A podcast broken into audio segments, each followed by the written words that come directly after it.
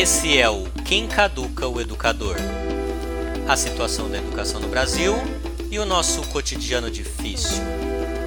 A hora e a vez de a gente chorar as pitanga e disputar quem sofre mais.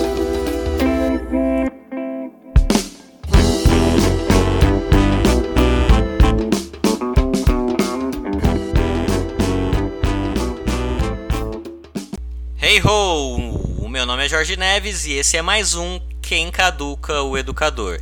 E hoje a gente vai falar de uma coisa que é muito importante para mim, que sou um fino menino que me inclino pro lado do sim. Eu sou o que? Uma pessoa de valores. E é isso que a gente vai falar hoje. Valores sociais. Nesse mês de fevereiro eu lancei um livro, agora estou chique, sou um intelectual inorgânico e esse livro é, reflete a minha pesquisa de mestrado que eu fiz lá na Universidade Estadual de Campinas e o livro se chama Valores Sociais, Educação e Resistência, que é o título que importa. Depois ele tem um, um sobrenomezinho que importa para quem pesquisa educação, que é Fundamentos Ontológicos e Contradições Históricas. E eu vou procurar nos próximos episódios linkar as questões que eu abordo no livro com os temas aqui do quem caduca. E eu nem preciso dizer porque eu acho que a questão dos valores é importante de ser discutida, né? A gente vem aí de uma eleição que as pessoas toparam eleger um cara, que é o Bolsonaro, que apesar de ser um candidato à presidência da República, era evidentemente sem preparo nenhum, fugiu de debate, defendia banco, que é uma coisa inédita, né? Até a galera da direita faz isso mais envergonhadamente. Era grosseiro com as mulheres, para não falar homofóbico, racista e machista, que é um jargão que funciona muito bem na nossa bolha, mas eu acho que não comunica muito com o trabalhador em geral, né? Porque a gente procurou fazer isso o período das eleições inteiras, mostrar que o cara era defendia a tortura e parece que não funcionou, né? E as pessoas escolheram esse sujeito mesmo com esse perfil. Por quê? Porque ele apareceu prometendo ser o Messias que vinha redimir o Brasil da grande putaria instaurada pelo PT, que se tornou um país governado por corrupto, puto e viado. E o Messias, portanto, seria um defensor da família, da ordem, da moral e dos valores com V maiúsculo. Aliás, esse sentido de valores é o sentido de valores como virtude, né? Que é a concepção mais problemática de valores que tem, né? Quando as pessoas falam, não, ou as pessoas perderam os valores. Significa virtudes, né? Como se valor fosse, valores fosse sinônimo de virtudes. Ou você tem, ou você não tem. Que é um grande problema, mas depois a gente fala disso. Mas não vem daí o meu interesse pelo tema. Não, mas ele, o meu interesse vem de outro lugar e depois eu vou falar disso, que tem diretamente a ver com a atividade educativa. Mas isso demonstra o quão relevante esse tema é para gente que é de esquerda, progressista, humanista, revolucionário, como você queira chamar e se entender. Para gente entender a questão dos valores, porque ela parece meio preterida. Pois muito bem.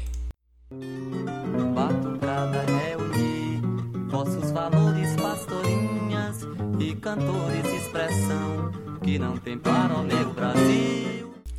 E aproveitando que eu falei de jargões que funcionam na nossa bolha, eu tenho visto mais recentemente notado como o uso da expressão defender a democracia, como isso tem sido esvaziado e como é totalmente infértil ficar falando diante de um cenário bolsonarista que a gente precisa defender a democracia, porque isso não comunica nada com o trabalhador comum brasileiro. O Boulos fica falando em participação social, que é a expressão mais vazia de significado que tem para dialogar e provocar mobilização. E aí nesse ponto, e talvez só nesse ponto, eu sou cirista, cara. Eu acho que se o Ciro Gomes tem uma virtude, é a de falar palavrão, de enfiar o dedo na cara. Tenho consciência com ele. Ele não é culpado de nada, ele é só vítima desse nazista filho da puta que nós vamos derrotar. Muito obrigado a todos. Muito obrigado de coração. De pegar o irmão dele e enfiar o trator na mente de policial fascista fazendo motim. Tá precisando. Fecha parênteses. Então vamos diretamente ao nosso tema: valores sociais e educação. E uma primeira coisa que eu gostaria de levantar é sobre conhecimento. As pessoas acham que defender educação é defender o acesso ao conhecimento. Apreende-se conhecimento e se torna uma pessoa melhor.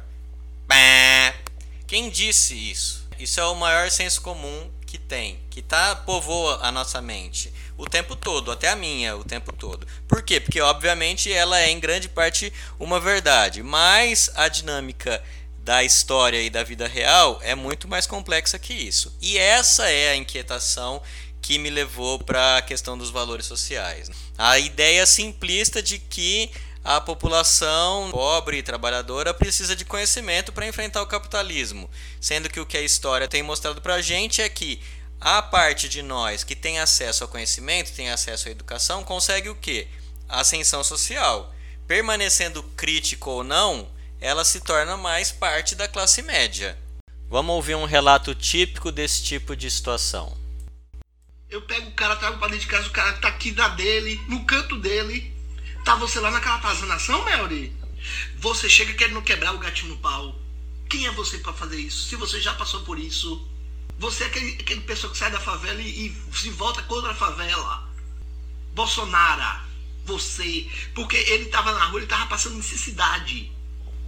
Por exemplo, a cadela Melry foi adotada e quando o dono dela adota um gatinho que estava na mesma situação que ela, ela fica com ciúme e, não, e quer acabar com a raça do gatinho. Por quê?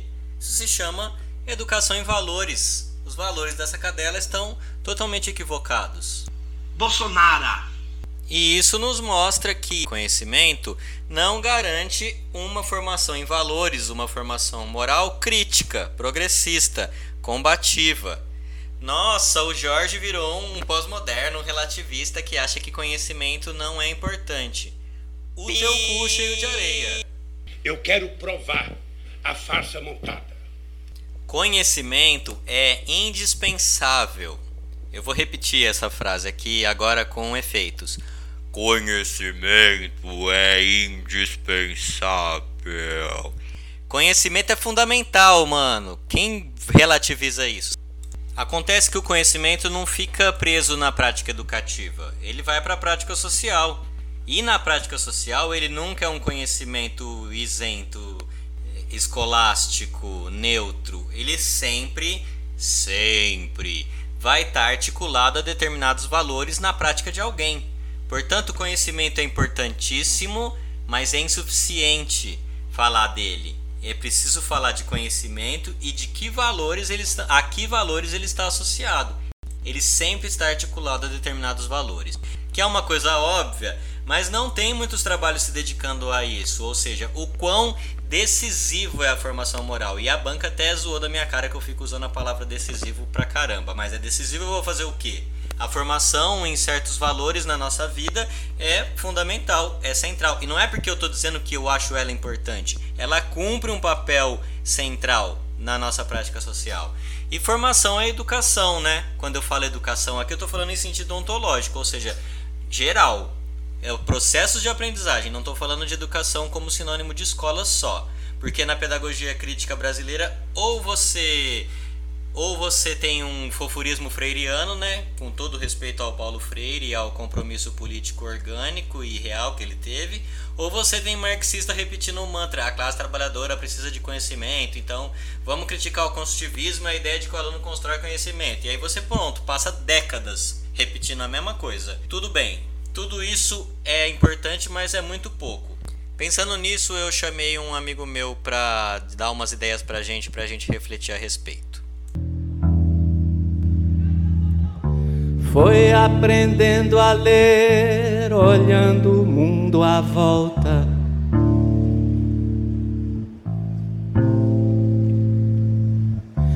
E prestando atenção no que não estava à vista. Assim nasce um comunista.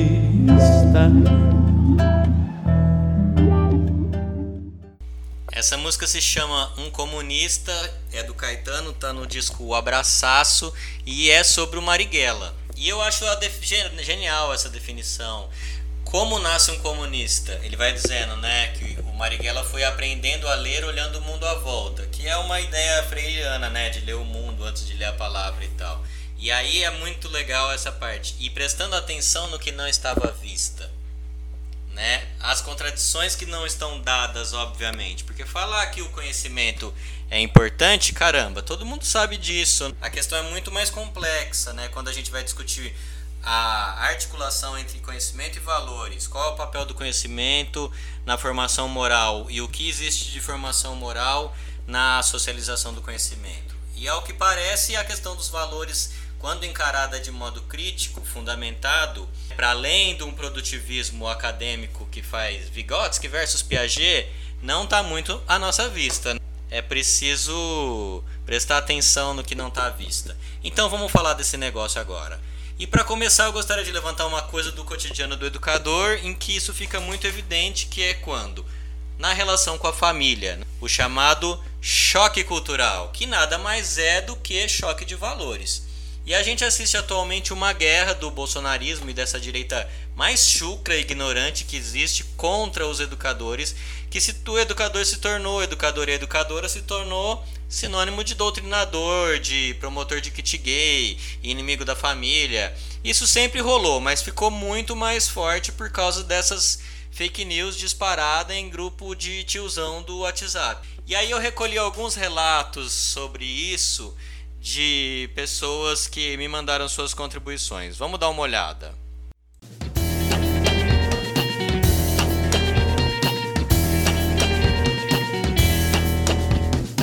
Para mim, que sou da área da arte e educação, que é uma área que você gosta de criticar bastante no seu programa,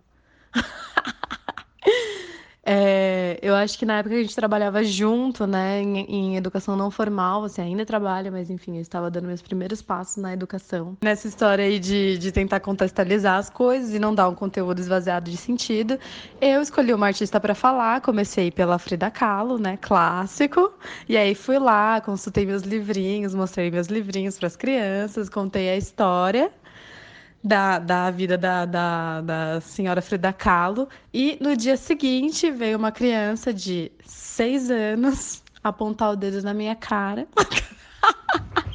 dizer que eu não tinha que eu tinha falado errado, que eu tinha contado coisas erradas da vida da Frida Kahlo, porque depois ela contou pro pai dela as coisas que ela aprendeu e ele disse que eu estava errado. E aí eu fiquei tipo, ai, amada, eu li no livro.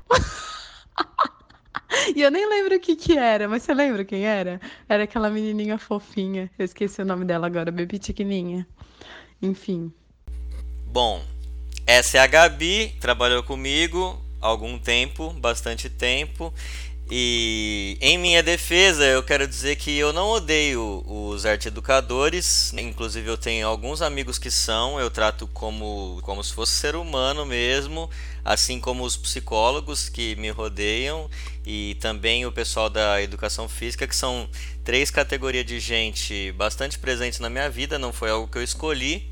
E, mas esse, esse áudio é muito interessante, porque mostra claramente uma influência da família mas nesse caso eu acho que pode ser duas coisas. Primeiro, eu não lembro dessa história, mas eu acho que tem coisas interessantes para a gente pensar aí. Porque quando a gente vai falar de família entre educadores, a gente tem uma tendência de ser corporativista, é óbvio. A gente se une porque a gente leva pedrada pra caramba.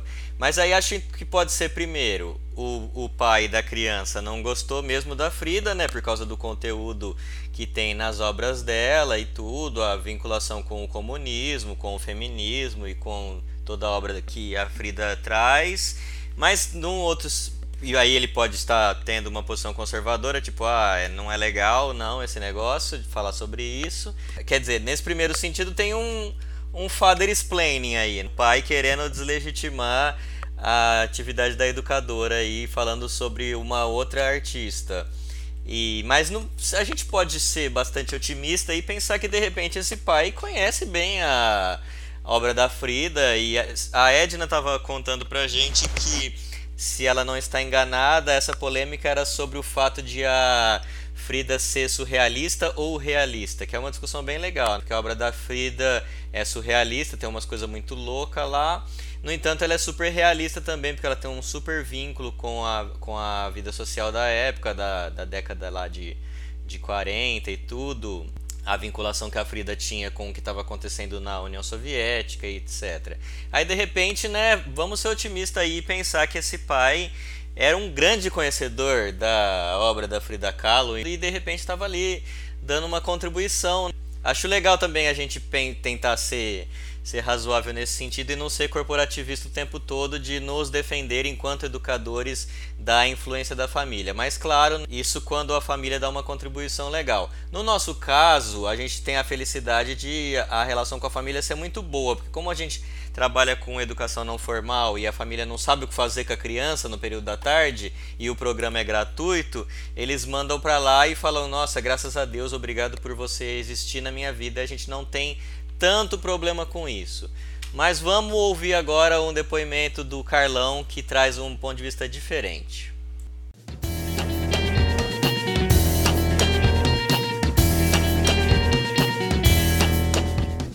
Quando eu estava lecionando arte, ou seja, coisa de arte educador, né? A gente transita aí pela comunicação, pelo teatro, pelas artes visuais, e aí na educação formal trocando ideia com os alunos, num período pré-vestibular, veio um questionamento a respeito da Renascença. E aí a gente desenvolveu o conteúdo, uma figura muito importante é o Michelangelo. Aí eu comecei a apresentar as obras do Michelangelo, levei imagens para eles e aí a gente foi discutindo as figuras, tanto pintadas na, na Capela Sistina, quanto as esculturas do Michelangelo. Coisas assim, coisa de revisão, sem muito aprofundamento. A gente apresentou a figura do Moisés, e aí o Moisés tem chifres, e a história coloca que aquilo são relâmpagos, como se fosse a voz de Deus falando com Moisés, enfim. Entrou nessa discussão. E a gente foi apresentando o conteúdo tal, e tem muitas formas que são fálicas, né? Tem várias glandes nas obras do Michelangelo. Então, na hora que ele vai compor uma flor, por exemplo, se você bem reparar, são várias glandezinhas compondo isso.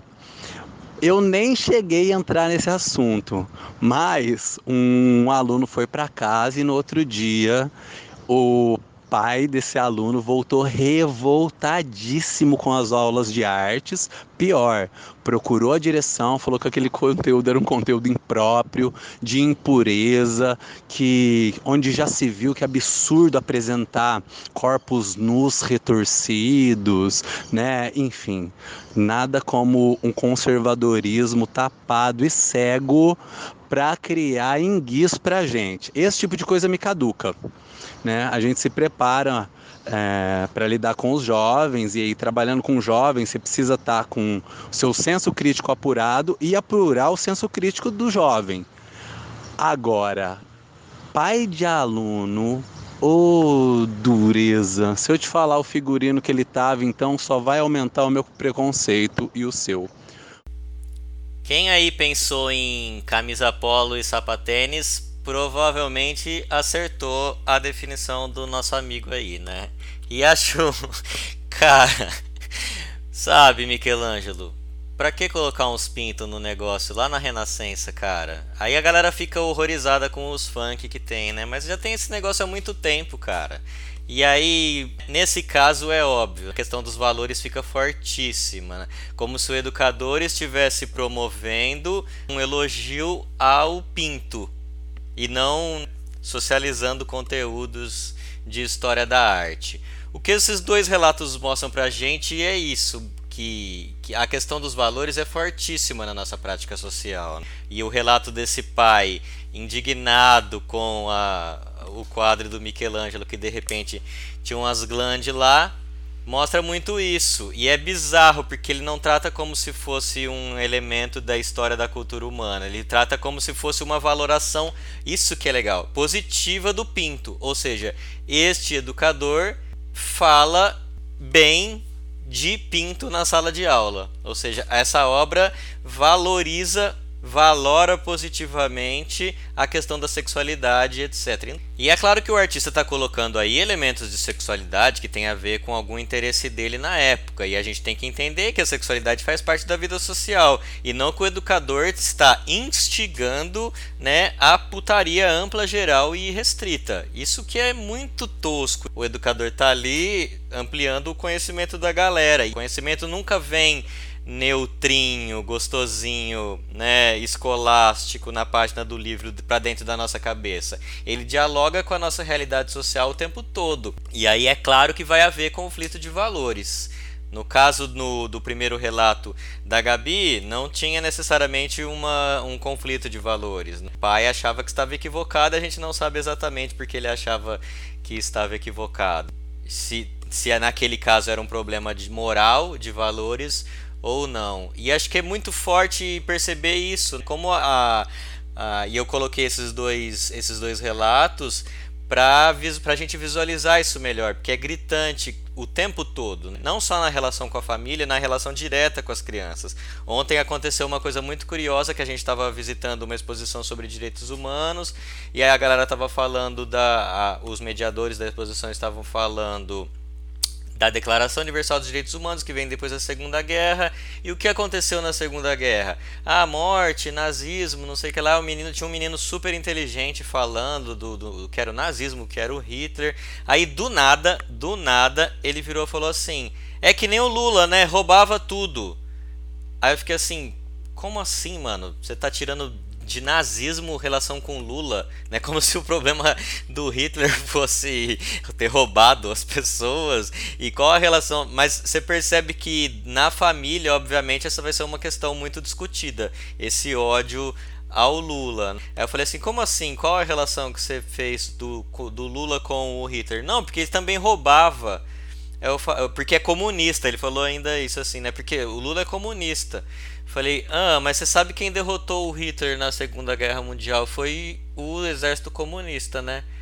Aí, tipo, tan, deu tela azul na mente do menino, assim. Aí eu não quis expor ele mais na frente do grupo todo, porque não é legal também você ficar expondo as crianças dessa maneira e aí ao longo do tempo a gente vai conversando melhor tentando entender da onde vem isso porque obviamente é um preconceito.